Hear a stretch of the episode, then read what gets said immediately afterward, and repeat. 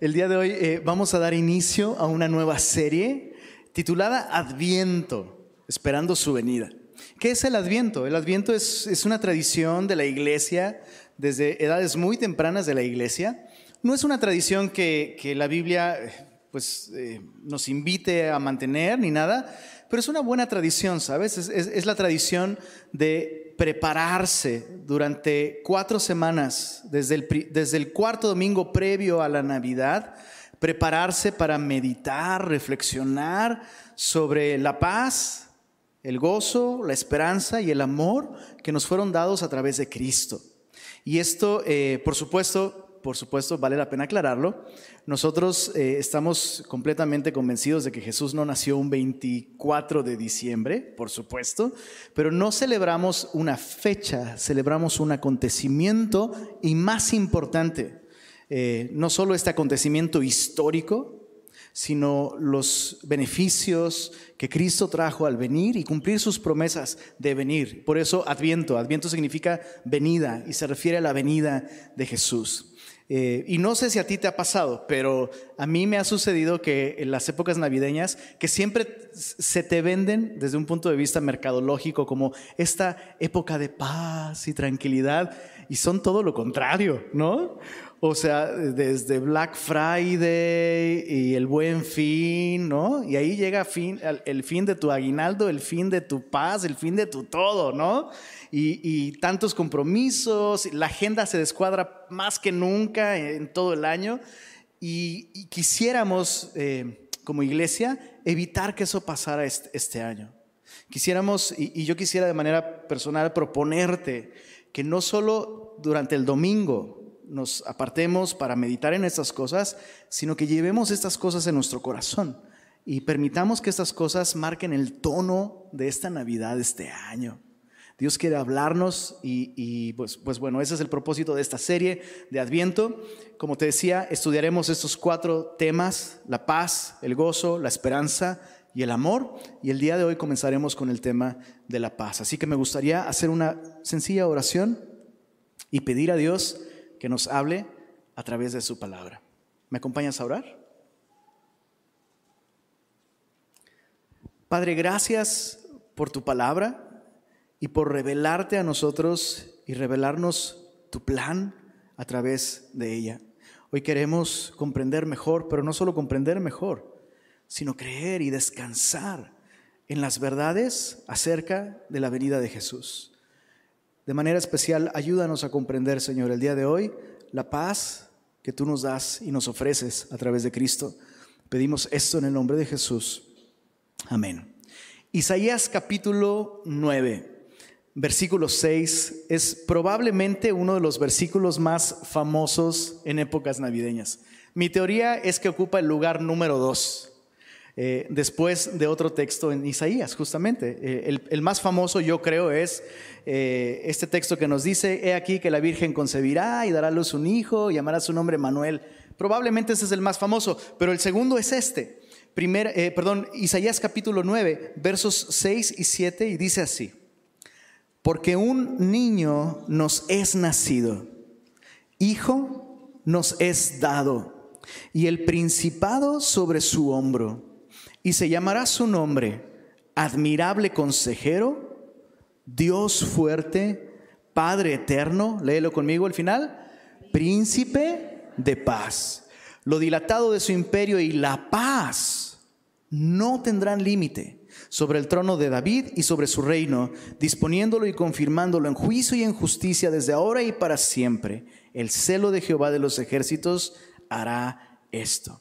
Esta es una promesa mesiánica, es decir, que esta es una promesa que describe la naturaleza del Mesías o el Salvador o el rescatador que la Biblia anuncia desde sus primeras páginas.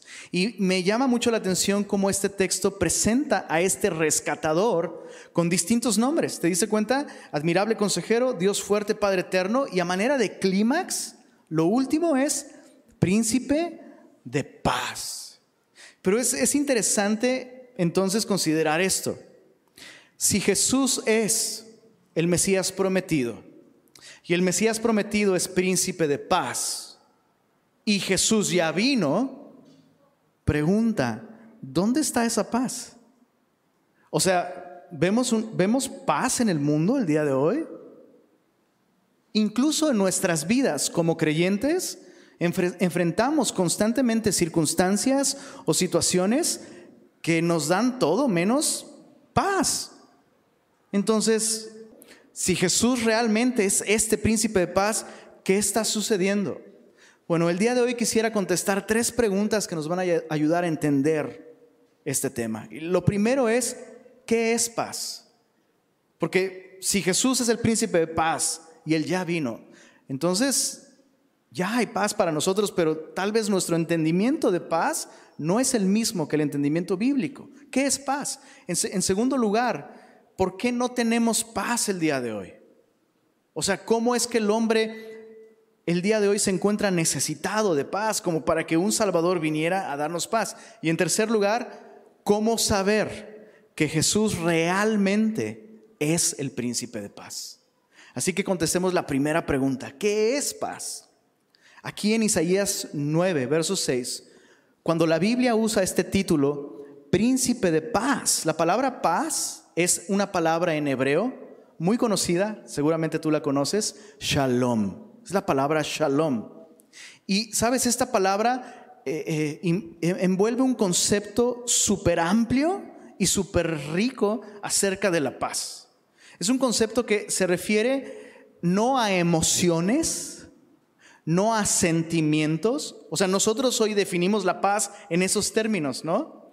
De hecho, era mi intención comenzar esta reunión con un video de una preciosa hermanita, una mamá como de cuatro, quisiera decir niños, pero no se comportan como niños. Y la, preciosa hermanita esta está cantando eh, Paz en la tormenta, se llama la canción. ¿Lo han visto ese video? Puedes tener paz en la tormenta. Una voz acá así de impresionante. Y sus niños matándose atrás en el auto, literalmente. Y dices, uy, cuánta paz. Pues eh, yo creo que está más concentrada en su entonación que en sus hijos. Pero a veces eh, pensamos, eso es paz, ¿no? Es como un estado mental, ¿no? O, un estado zen, o dalai, o lo, como tú quieras.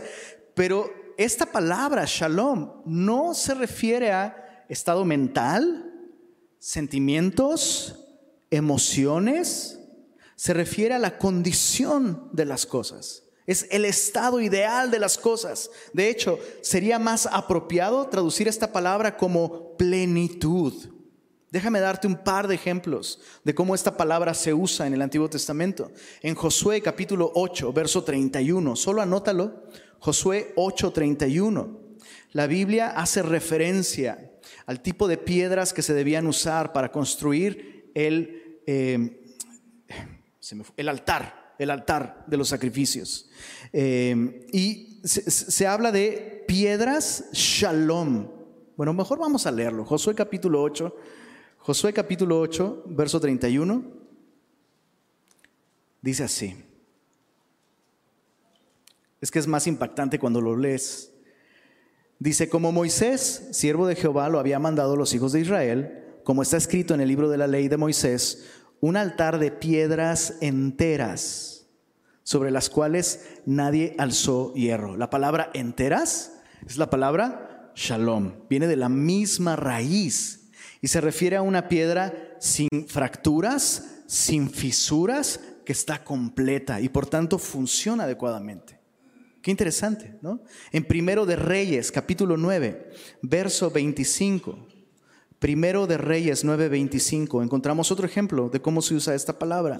Y dice ahí, ofrecía Salomón tres veces cada año holocaustos y sacrificios de paz sobre el altar que él edificó a Jehová y quemaba incienso sobre el que, está, eh, perdón, sobre el que estaba delante de Jehová después que la casa fue ¿Qué palabra crees que se usa ahí? Shalom. Llevada a su plenitud, completada en su estado ideal.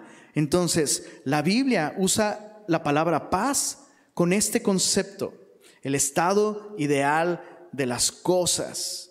Es un concepto que implica que todo está en su lugar y en un estado ideal para funcionar como debe ser. Y de hecho, esta misma palabra se ocupa como verbo. Es muy interesante que no solo es un adjetivo, ¿no? un sustantivo, sino se ocupa como verbo. En Éxodo capítulo 22 tenemos un ejemplo. Éxodo 22, verso 14.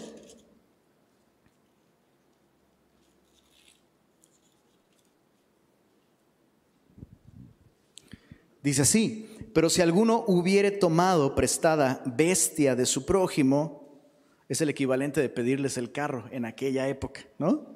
Si alguno hubiere tomado prestada bestia de su prójimo y fuere estropeada o muerta, estando ausente su dueño, deberá, ¿qué crees? Shalom. Deberá restituirla. O sea, la persona perdió algo, le hace falta algo tú dañaste algo y esa persona ahora tiene una fisura, una carencia, una falta, y tú tienes que llevar a plenitud, restituir, pagar. En Proverbios 16, verso 7, Proverbios 16, versículo 7.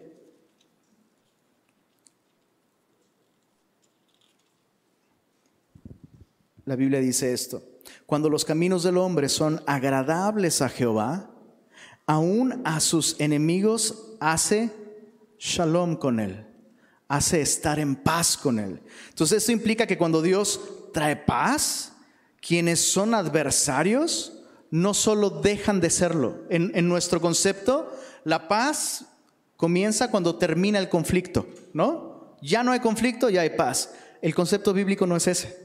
El concepto bíblico es que no solo es ausencia de conflicto, ausencia de problemas o ausencia de dolor, sino es la presencia de algo más. Por ejemplo, aquí, estos dos enemigos, dice, dice Dios, dice la Biblia que cuando Dios les da paz, no solo dejan de ser adversarios, sino se vuelven aliados. Se vuelven aliados. Entonces, el concepto bíblico de paz implica más que la ausencia de conflictos o problemas o dolor. Déjame ponerte un ejemplo para ilustrar esto. Un muerto tiene ausencia de conflictos, problemas y dolor, pero no tiene paz. Dices, ay, yo siempre me refiero al muertito como que en paz descanse. Bueno, si confío en Jesús, descansa en paz y no solo descansa, goza de muchas otras cosas, sino esa es otra historia. Pero, pero ¿estás de acuerdo que un muerto no es que necesariamente tiene, paz? No tiene nada. Bueno, el concepto bíblico eh, representa una vida vibrante, una vida plena como consecuencia de shalom, de la paz de Dios. Esta es la paz, entonces, que este príncipe, Mesías, Salvador, rescatador, traería con su reino, traería con su gobierno. Pero entonces, siguiente pregunta, si Jesús ya vino y Él es el príncipe de paz, ¿por qué no tenemos paz? ¿Por qué no hay paz?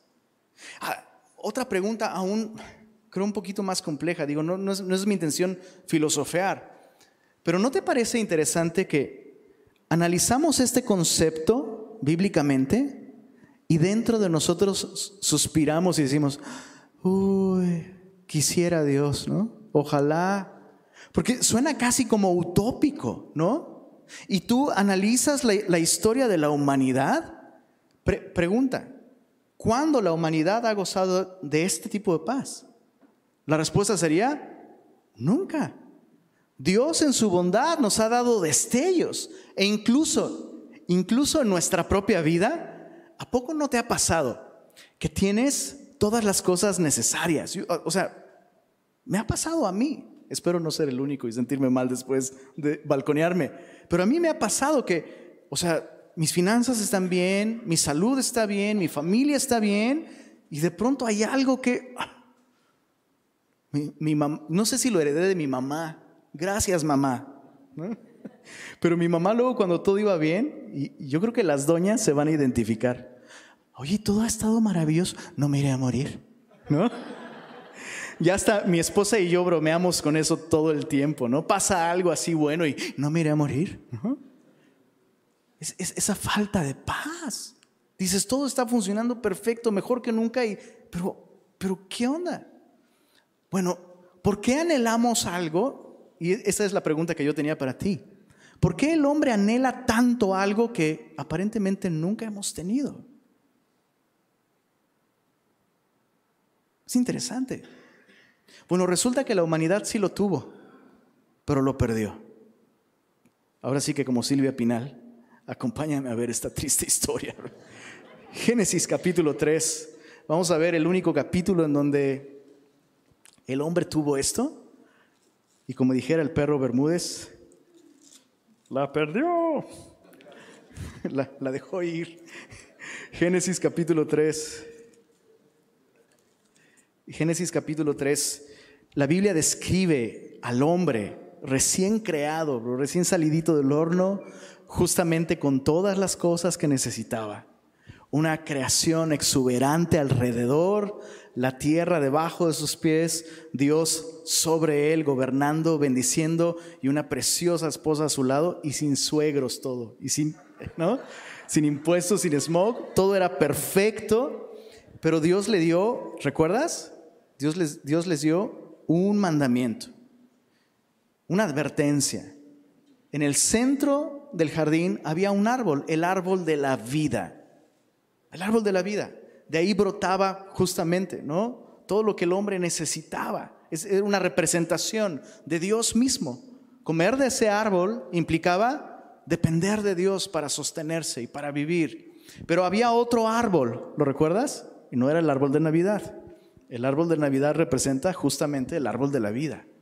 El otro árbol era el árbol de la ciencia, del bien y del mal. Entonces, ¿qué significa eso? Que Dios creó al hombre carente de cierta información o conocimiento y Dios quiso mantener al hombre ignorante? La respuesta es no.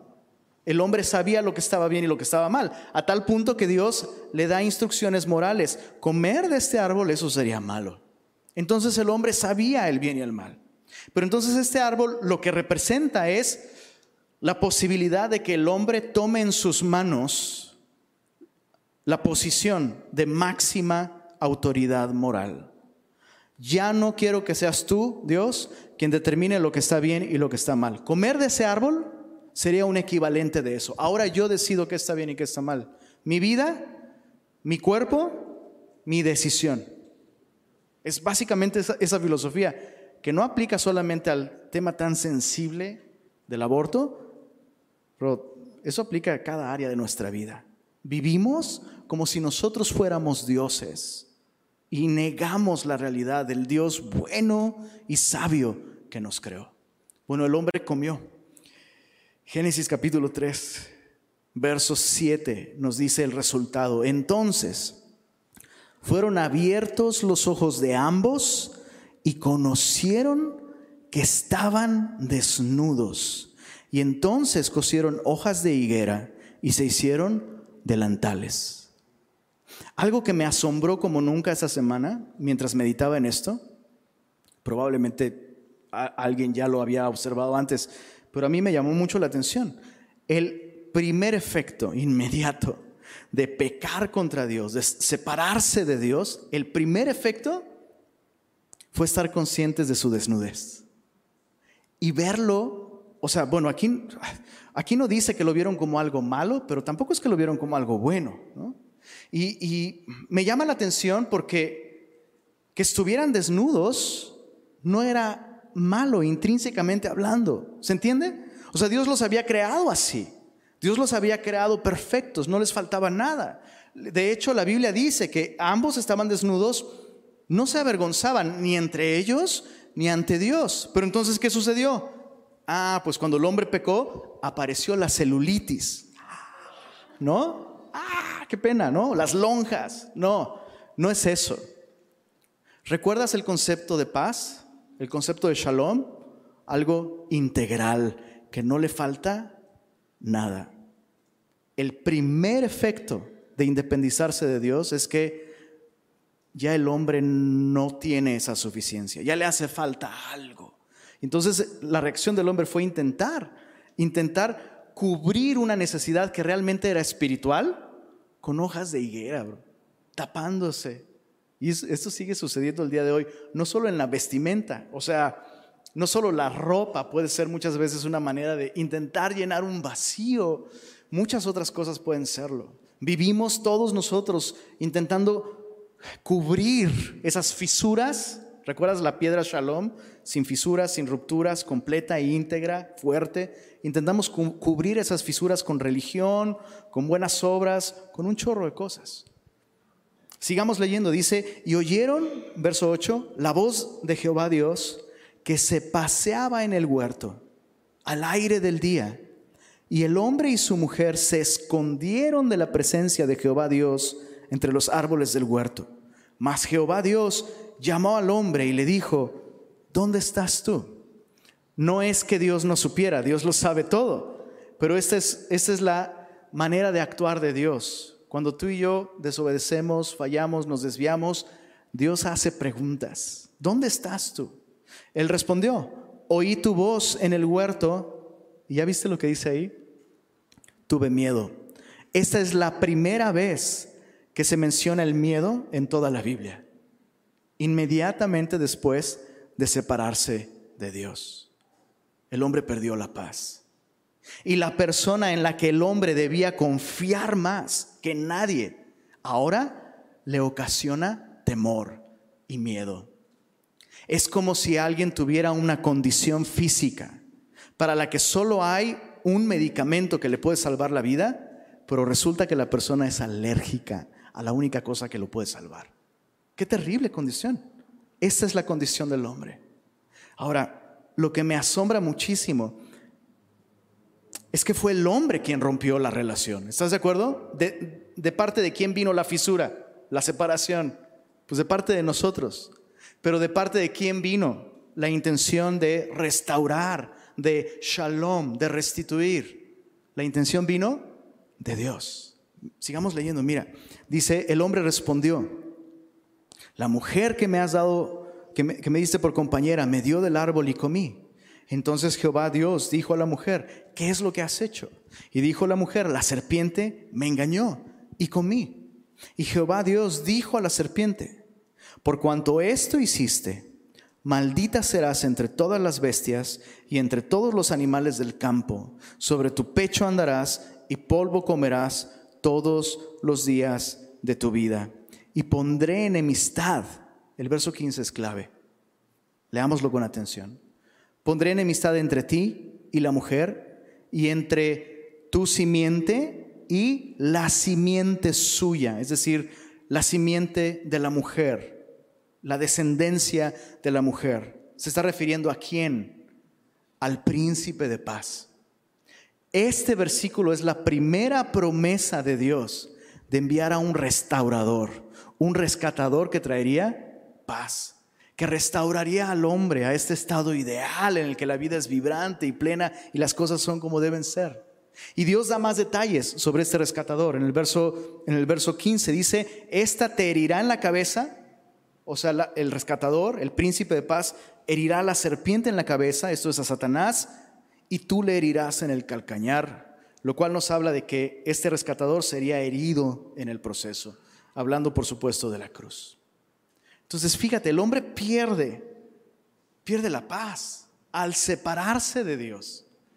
esa es la razón de la falta de paz en la vida del hombre. Y es Dios quien promete, es Dios quien da el primer paso para restaurar. Y es bajo este concepto de paz que Dios promete enviar a este Mesías. Y a partir de este versículo, Toda la Biblia es un recuento, un relato de cómo Dios cumplió esta promesa a través de Jesucristo. Entonces, ¿cómo saber que realmente Jesús, Jesús de Nazaret, es el príncipe de paz que Dios prometió? Quisiera contestar esta pregunta con, considerando dos puntos importantes. El primero, su nacimiento. Su nacimiento fue el, cumplimiento no solo de la profecía de Isaías 9:7, que ya leímos. Hay muchas profecías que nos dan bastantes detalles acerca del tiempo y las condiciones de su nacimiento. Hoy no vamos a estudiar a detalle todas esas profecías, solo quisiera que tomaras esto en cuenta. Al nacer, simplemente al nacer en Belén y de una virgen, Jesús cumplió muchísimas profecías que nos garantizan que Él es ese Mesías prometido. Pero eh, cuando Él nació, los ángeles dieron un mensaje muy específico en Lucas capítulo 2, verso 14. Todos conocemos esa canción. Se canta todas las navidades. Lucas capítulo 2.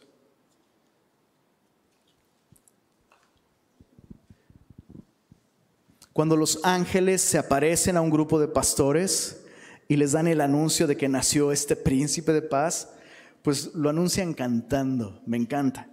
Y dice que eh, comenzaron a alabar a Dios diciendo, verso 14, gloria a Dios en las alturas y en la tierra, ¿qué cosa? Paz, buena voluntad para con los hombres. Entonces, no solo el nacimiento de Jesús y sus características muy particulares cumplen las profecías, pero seres angelicales aparecen y colocan este título, paz.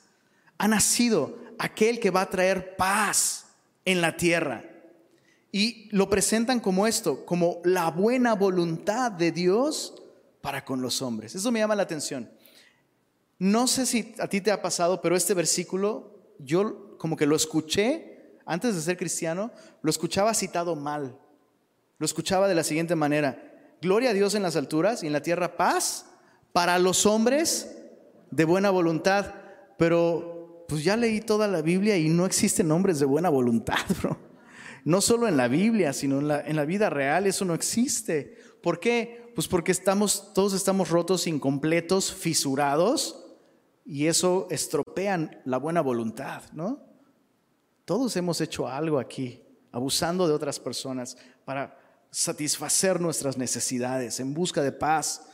No existen hombres de buena voluntad, pero Dios ha manifestado su buena voluntad enviando a este príncipe que traerá paz. ¿Cómo es que Jesús traería paz? No solo naciendo, ¿verdad? sino a través de su vida, a través de su obra. Y ese es el segundo aspecto importante para identificar a Jesús como lo que es, el príncipe de paz. No solo su nacimiento y el anuncio, sino su obra, su vida. Cristo no trajo paz, ¿sabes? Por medio de un mensaje. El mensaje es importante y tenemos que conocerlo y escucharlo, meditarlo, razonarlo y responder.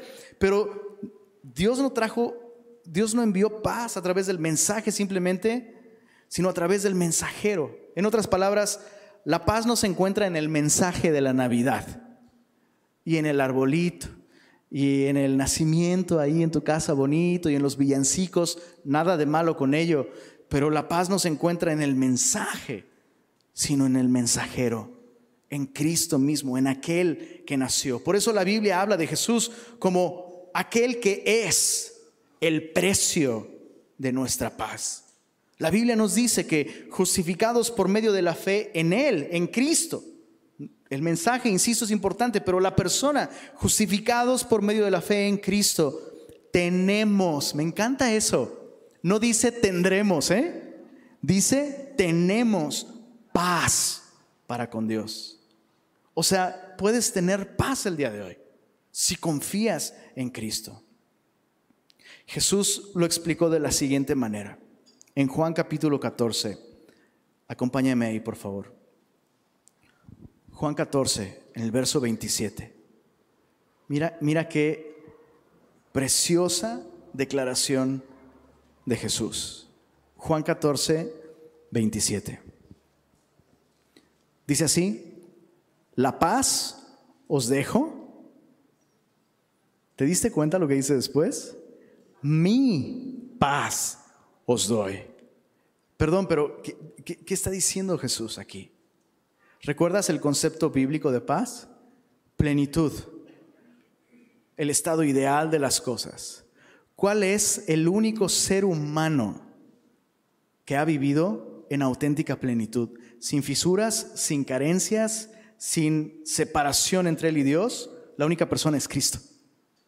O sea, él, es el único ser humano que ha funcionado como el ser humano debiera funcionar gracias a su relación perfecta con Dios. Entonces lo que Jesús está diciendo aquí no es, les voy, les voy a transmitir mi vibra, ¿no? les, voy, les voy a transmitir mi estilo. No, Jesús está diciendo, esta plenitud y perfección mía es lo que les voy a dar. mi vida perfecta, que funciona perfecta e idealmente, eso es lo que yo les voy a dar. Les voy a dar mi paz. Eso es significativo especialmente en el momento en el que lo está diciendo, porque Jesús está a punto de atravesar circunstancias que son todo menos pacíficas. ¿eh? Jesús está a punto de ir a la cruz, está a punto de sufrir, de ser golpeado, de ser rechazado, de ser traicionado por sus amigos. El peor tormento físico, mental, emocional, espiritual, Jesús está a punto de atravesarlo. Sin embargo, les dice, les dejo mi paz. La Biblia nos dice que Él mismo esa noche, esa noche estuvo angustiado hasta la muerte. Pero entonces, ¿de qué está hablando con, paz? Cuando nos dice, te dejo mi paz. Pues mira, estás angustiado hasta la muerte. Sí, es que paz no es un estado emocional. Es el estado ideal del ser humano en el que tiene una correcta relación con Dios. Eso es lo que yo les vengo a dar. Qué diferente concepto, ¿no? De paz. No sé si tú lo has pensado así, pero muchas veces reducimos la paz a pues, estar tranquilos, ¿no? pues yo quiero estar tranquilo. Pues eso te lo puede dar, te lo pueden dar ciertas sustancias, bro.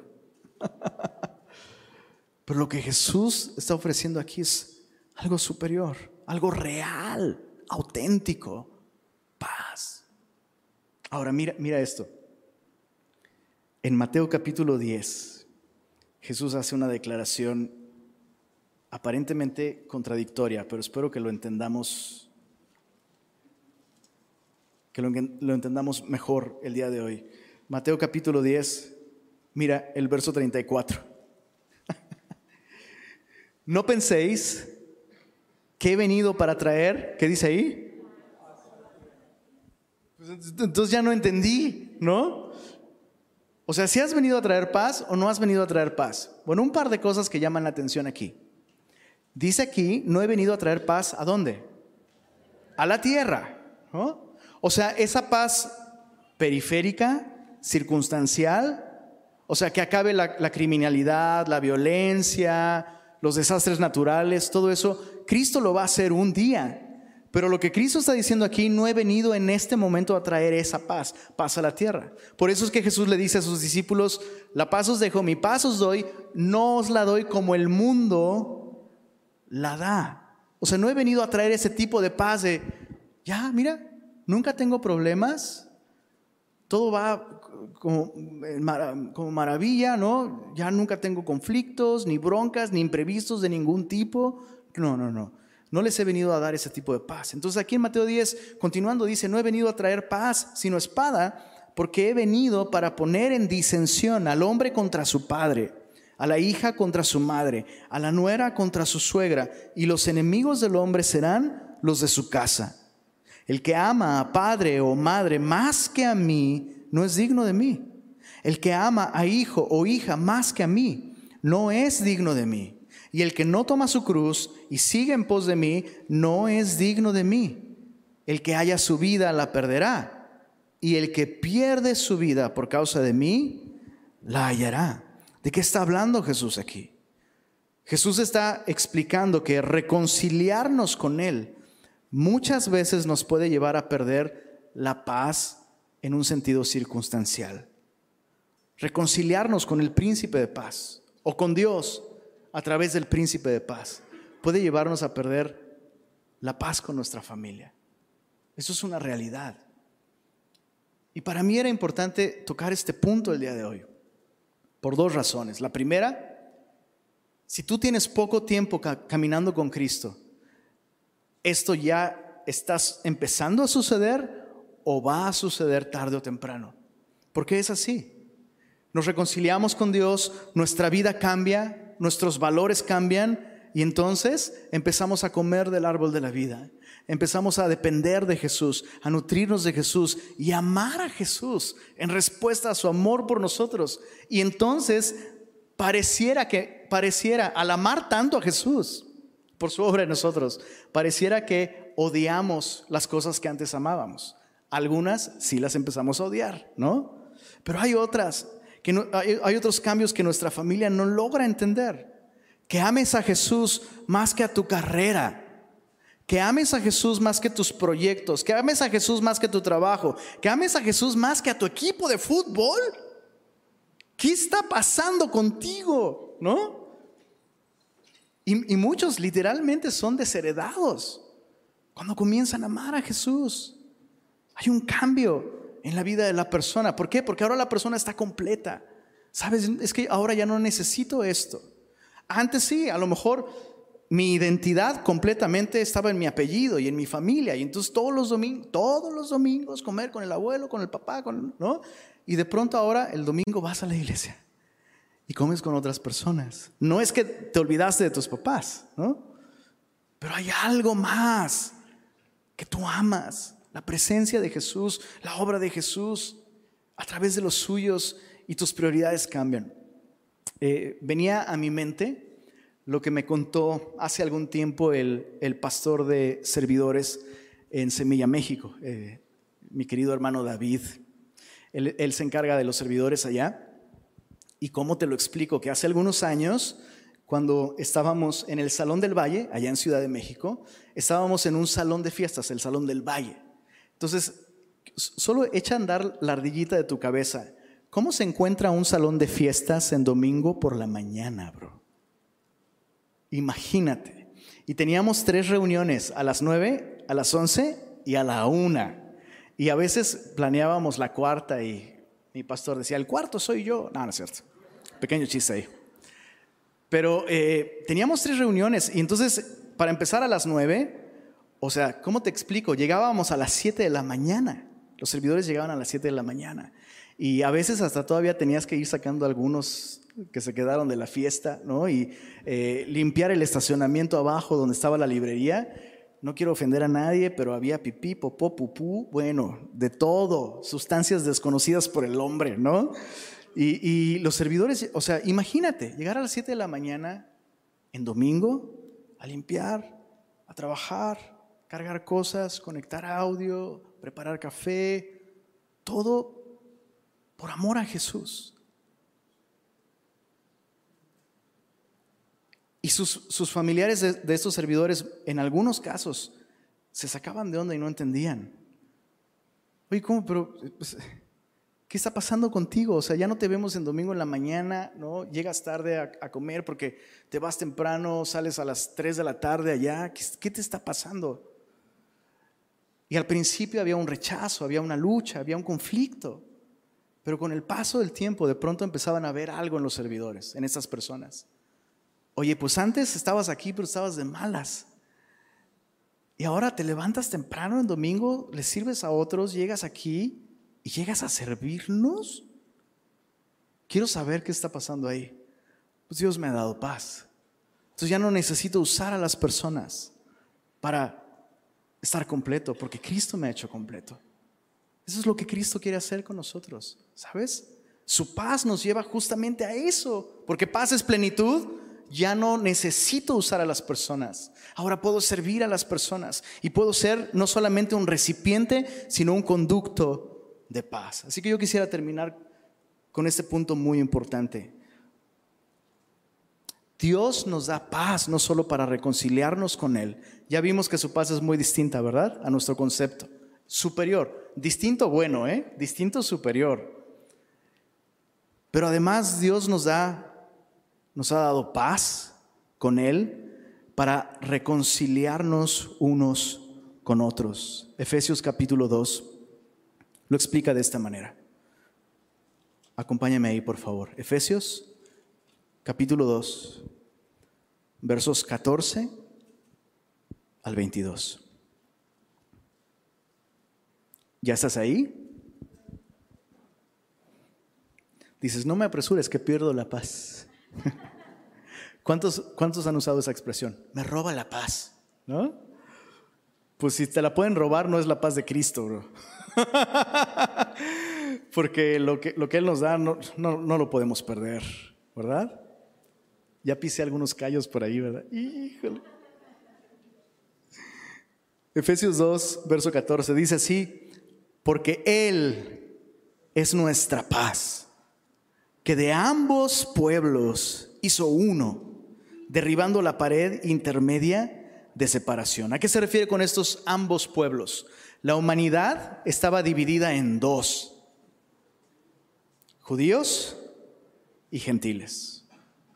O sea, literalmente, solo había esas, esas dos etiquetas en realidad para la humanidad. Judíos, los religiosos, los que tienen ley, los que tienen revelación de Dios, pactos, promesas. Al final la, la salvación viene de ellos, porque el Mesías nació judío y los no judíos, los irreligiosos. Y Dios dice aquí, a través de Pablo, que Jesús es la paz de los dos. o sea, el religioso no tiene paz con su religión y el irreligioso no consigue paz con su, como le llames, ¿no? Relevancia, filosofía, lo que sea. Los dos necesitaban no una doctrina, no una religión, sino una persona. Él es nuestra paz. Que de ambos pueblos hizo uno derribando la pared intermedia de separación, aboliendo en su carne las enemistades. La ley de los mandamientos expresados en ordenanzas para crear en sí mismo de los dos un solo y nuevo hombre haciendo la paz. O sea, Pablo te diría, ese, ese rollo de judío cristiano y judío gentil no existe. Hay un solo hombre. Aquellos que han confiado en Cristo son nuevas criaturas. Punto. Ya no hay etiquetas. Ya no existe esa distinción. Me veo la necesidad de hacer esos comentarios constantemente aquí en Monterrey porque hay una comunidad judía muy fuerte aquí y veo esa tendencia del cristiano a pensar que le hace falta algo, que se es mejor cristiano cuando se tienen ciertos conocimientos o prácticas judías. No estoy en contra de ellas, pero si tú estás en Cristo, eres nueva criatura, eres, shalom, estás completo, bro. No, no te hace falta nada. Madurar y crecer, por supuesto, pero todo eso lo tienes en Cristo. Él es nuestra paz. Él es. No ritos, no costumbres, no regulaciones. Dice, verso, verso 16, y mediante la cruz reconciliar con Dios a ambos en un solo cuerpo, matando en ella las enemistades. Y vino, ¿te diste cuenta? Otra vez Jesús no envió ayuda. Jesús vino y anunció las buenas nuevas de paz a vosotros que estabais lejos, o sea, nosotros, y a los que estaban cerca, ellos, los judíos, porque por medio de él, los unos y los otros, tenemos entrada por un mismo espíritu al Padre. Así que ya no sois extranjeros ni advenedizos, sino conciudadanos de los santos y miembros de la familia de Dios. Entonces, el hombre es extranjero y advenedizo, sea judío o no, desde Génesis capítulo 3. El hombre es extranjero, ajeno a la paz de Dios, a la presencia de Dios, a la gloria de Dios, vagando, buscando hacer de algún lugar su lugar sin encontrarlo. Y es gracias a Cristo que el hombre deja de ser extranjero y ahora puede entrar a una relación con Dios auténtica, plena, como la de un hijo con su padre. Cristo es nuestra paz. No vino a darnos algo, vino a darse a sí mismo para reconciliarnos con Dios. Entonces, ¿qué debemos hacer nosotros? Quiero, hacerte una pregunta, no la contestes a la ligera, pero por favor contéstala. ¿Eres cristiano? ¿Has nacido de nuevo? Si ese es tu caso, después de reflexionarlo, levanta tu mano. Entonces tienes paz. No, no, o sea, eh, eh, esto no significa que negamos que hay circunstancias que nos turban, que nos sacan de onda, que nos duelen. La Biblia no niega eso, pero eso significa que tú tienes una paz superior a la paz de las circunstancias. Y entonces eso significa que ya que tú tienes paz, tú tienes plenitud con Dios, eh, no te lo dije hace un rato, pero en griego, en el Nuevo Testamento, la palabra paz es la palabra eirene, que significa unir dos cosas sueltas. Ya no andas suelto por ahí sin dueño por la vida, Ya estás reconciliado con Dios y eso significa que ahora tú tienes que ser un agente de paz. Bueno, déjame refrasear eso. No tienes que ser un agente de paz. Ya eres un embajador de la paz de Dios. Mira en 2 de Corintios capítulo 5. 2 de Corintios 5. Dice así. Desde el verso 17. ¿Siguen conmigo? A ver, respira hondo tres veces. Es que el oxígeno es el combustible del cerebro, ¿eh? No creas que tiene algo así sobrenatural, ah, qué espiritual, no es para que despiertes. Segunda de Corintios 5, 17 dice así, de modo que si alguno está en Cristo, otra vez, cristianos levanten su mano. Eso aplica para ti. Nueva criatura es. Entonces, todo este rollo de, pues claro que me enojo, pues así soy. Ah, no, no, aquí dice que eres una nueva criatura. Así eras tal vez. Pero lo que dice, aquí es que eres una nueva persona. Si alguno está en Cristo, nueva criatura es, las cosas viejas pasaron. Ahora, nos encanta la idea de que las, mis cosas viejas pasaron. Pero aquí no dice tus cosas viejas pasaron. Dice las cosas viejas pasaron, no solo las tuyas, sino las de aquellos que te las rodean. Ah, porque te recuerdan tu pasado y ahí sí. No, yo soy una nueva criatura. ¿Verdad? Pero ahí vamos nosotros con tenemos terrible memoria para un chorro de cosas, pero para guardarlas, las que otros nos hicieron, hijo, yo creo que ni el iCloud ni la nube, bro, tiene tanta buena capacidad. Pero aquí dice que tú eres una nueva criatura y eres completo. Entonces, aquello que te debían, no es que la, no es que la Biblia niegue que alguien te lastimó, que alguien pecó contra ti, que alguien te hizo daño. La Biblia no niega eso. Pero la Biblia afirma que tú ya eres completo en Cristo. ¿Te pidieron o no te pidieron perdón? ¿Te restituyeron o no te restituyeron? Porque Cristo es tu paz. Ya no la orden de un juez, ya no que la persona haga esto o aquello. ¿Se entiende lo que estoy diciendo? Él es tu paz. Eres nueva criatura. Las cosas viejas realmente pasaron. Eres una nueva persona. Y todo esto, verso 18, proviene de Dios, que nos reconcilió consigo mismo por Cristo y nos dio, leamos esto, por favor, leámoslo todos en voz alta, nos dio el ministerio de la reconciliación. O sea que así como ya tienes paz, porque ya la tienes, ¿verdad? Ya tienes este ministerio. Felicidades, bienvenidos al ministerio, chicos. Ya te lo dio, ministerio de reconciliación.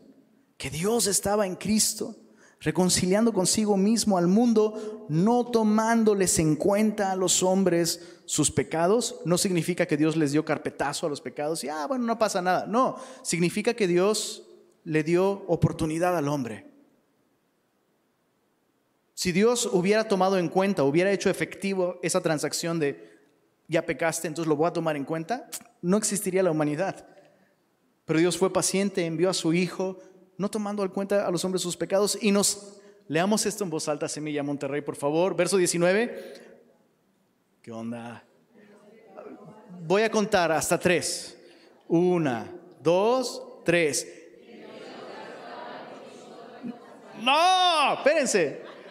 Ya leímos esa parte. Nos encargó a nosotros. ¿Va? Leemos desde ahí. Chicos, hagamos estos versículos nuestros porque lo son verso 19, y nos encargó. Una, dos, tres.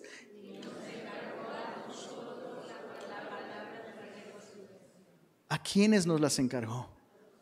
A nosotros que somos nuevas criaturas, no a nosotros los apóstoles, no a nosotros los pastores, no a nosotros los evangelistas, a nosotros que somos nuevas criaturas, que hemos sido hechos completos, que hemos sido hechos shalom por la obra de Cristo. Nos encargó Él la palabra de reconciliación. Así que somos embajadores en nombre de Cristo. Como si Dios, mira esto y razónalo si puedes, bro. Como si Dios rogase por medio de nosotros, os rogamos en nombre de Cristo. reconciliados con Dios. Esta es la paz que Dios nos ha dado.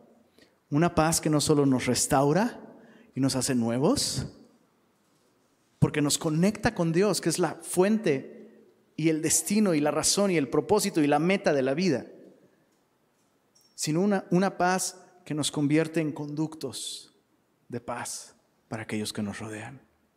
Así que hay trabajo por hacer, chicos. Hay trabajo por hacer. Hay muchas oportunidades alrededor de nosotros. No busques la paz esta Navidad. No la busques en las compras, bro. No la busques eh, en las muchas reuniones. No es que esas cosas sean malas, insisto, pero busca la paz en Cristo. Medita eso. Eh, eh, simplemente este estos últimos versículos que hemos leído son suficientes para tenernos meditando y enfocados en dónde está la paz y lo que Dios nos llama a hacer. Me, resulta intrigante que, digo, tal vez esto no es algo que a todos les, sucede. ¿Me atrevo a hacer la encuesta, sí o no? Sí. ¿Cuántos han experimentado este fenómeno de que la Navidad suele ser la época del año con más conflictos y broncas eh, y dolor emocional. Levanta tu mano si, te ha pasado. Dices, ¿qué onda? O sea, como que esta época del año, híjole, ¿no? Y, vas a la cena y sonríes y, ¿no? Y todo está mal. Eso es porque estamos buscando la paz en el lugar equivocado. La paz se encuentra en Cristo. Y justificados por la fe, tenemos ya. No tienes que esperar hasta el 24 en la noche. Cuando todos los miembros de tu familia ya, ya están en la quinta copa y, ah, mira, ya logramos la paz. No, eso no dura, bro. Eso no es real. Puedes tener paz en Cristo el día de hoy. Paz en Cristo el día de hoy. Padre, gracias por hablarnos de un modo tan claro en tu palabra, Señor, y, revelarnos la verdad sobre tu paz. Ayúdanos a vernos como esas nuevas criaturas que han sido hechas completas, que habiendo estado sueltos de ti, hemos sido una vez más reunidos contigo gracias a la obra de Cristo. Ayúdanos a recordar y ayúdanos también, Señor, a mantener nuestros ojos en aquel que es nuestra paz. Gracias, Señor Jesús, por pagar el precio de nuestros pecados. Gracias por cargar el castigo de nuestra paz sobre ti mismo, Señor. Te adoramos y te rogamos que nos ayudes también, Señor. No solo esta época navideña, sino en, en nuestra vida diaria, Señor. Ayúdanos a ser estos embajadores de reconciliación que traen paz. Lo pedimos en tu nombre, Jesús. Amén.